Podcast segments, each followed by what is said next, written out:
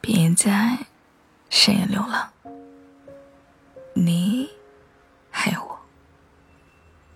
不管你在哪里，我都希望用声音去拥抱你。今晚想要和你分享的这篇文章的名字叫做《我们可不可以别错过》。如果你也喜欢我的声音的话，可以点击订阅一下这一张电台，每晚。我都在。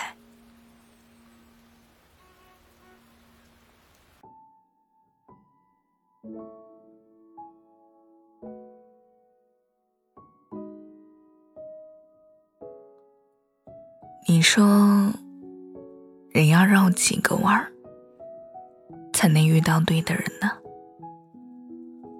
五年前，我从老家走的时候，是江阳送的我。他开着他爸的那一辆破旧的二手捷达，还给我买了点水果和零食，说让我在路上吃。到站之后，发现火车晚点了五十分钟，他就坐在进站口的大圆墩上，陪我等了会儿。我们聊起以前上学的时候讨厌的老师。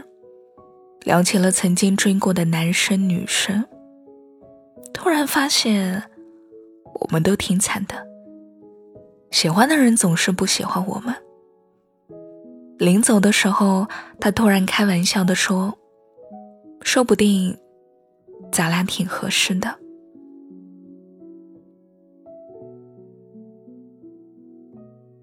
我装作没有听见，伸手检查了背包的拉链。什么话都没有，因为我不知道该怎么回答。到了北京之后，他给我发消息说：“以后出息啦，可别忘了我们这些老朋友啊。”我回了他一句：“我现在已经忘得差不多了。”然后在一句句互损中结束了聊天。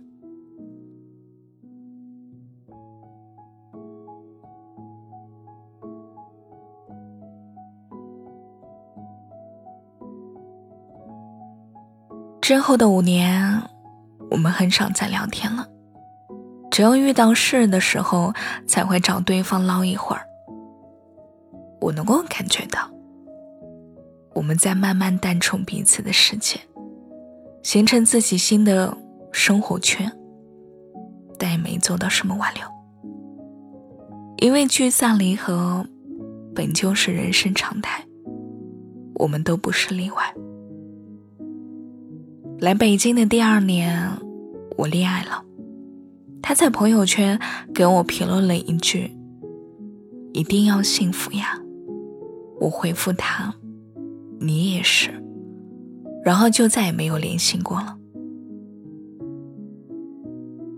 只是没过一年，我就被冷暴力分手了。他知道这件事后，还专门打电话来安慰我，说：“男人。”果然没一个好东西。当时听到这一句话，我立马就忍不住笑了，感觉失恋好像也不是一件多难过的事情了。可后来日子逐渐回归到平常，我们的关系又再一次回到原地。有时候我会突然想到他在车站说的那一句话。不知道是真心还是玩笑，不过好像也不重要了，毕竟已经这么多年过去了。前两年聚餐的时候，听别的朋友说过，江阳之前也谈过一个姑娘，但是没有两个月就分了，说是性格合不来。那个时候，大家还骂他渣男，说他活该单身。没想到后来，他竟然真的一直单下去了。去年冬天我回老家的时候，他说去机场接我，我不听，非要坐着火车回去。没想到晚点了一个多小时才到站。当火车缓缓的停靠在站台上的时候，我靠在窗的位置上没有动，看着外面纷飞的大雪，终于明白了，拒绝机票而选择十几个小时的卧铺火车，是一件多么愚蠢的决定。恍惚之间，在外面拥挤的人群中，看到了江阳。他穿着一件红色的羽绒服，戴着一个黑色的针织帽，四处张望着。这一身打扮让他在人群中显得格外扎眼。我赶紧提着行李箱，快速向他走去。他转过头看到我。也立马迎着笑走了过来。没想到见面之后说的第一句话就是：“五年来还是死性不改呀，折腾别人也折腾自己。”我给了他一拳，笑着说：“怎么啦？我愿意。”他赶紧认怂，帮我接过了行李。那天雪下的很大，他的车也开得很慢。一路上，我们聊起了各自的工作，聊起了各自失败的恋情，聊起了自己这些年来的各种变化。短短的二十公里的距离，仿佛想把这五年的所有经历都跟对方说了个遍。这种放松又舒适的感觉。好像只有在他面前才会有。有那么一瞬间，我又想起了五年前他在车站门口说的那一句话，于是假装开着玩笑说道：“说不定我们两个人真的很合适呢。”他愣了一下，没接话，不一会儿就到了我家门口。我以为这件事情就以玩笑的方式过去了，没想到晚上十二点多，他突然给我发了一段很长的消息。他说：“我存过你很多的照片，背过你换过的每一个电话号码，研究过你的星座，看过你的每一条动态，还和很多的朋友聊过你。”我好像比我自己想象中更喜欢你，但我没有意识到。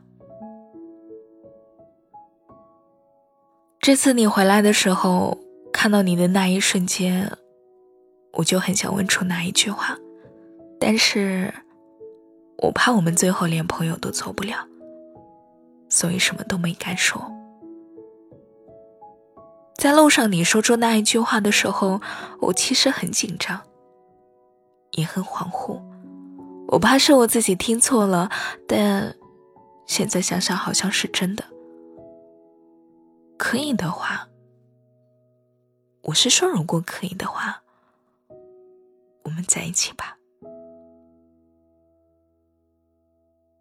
看完那一段话的时候，我早已泪流满面，开心、感动、遗憾、难过。释怀，各种情绪好像夹杂在一起出现了。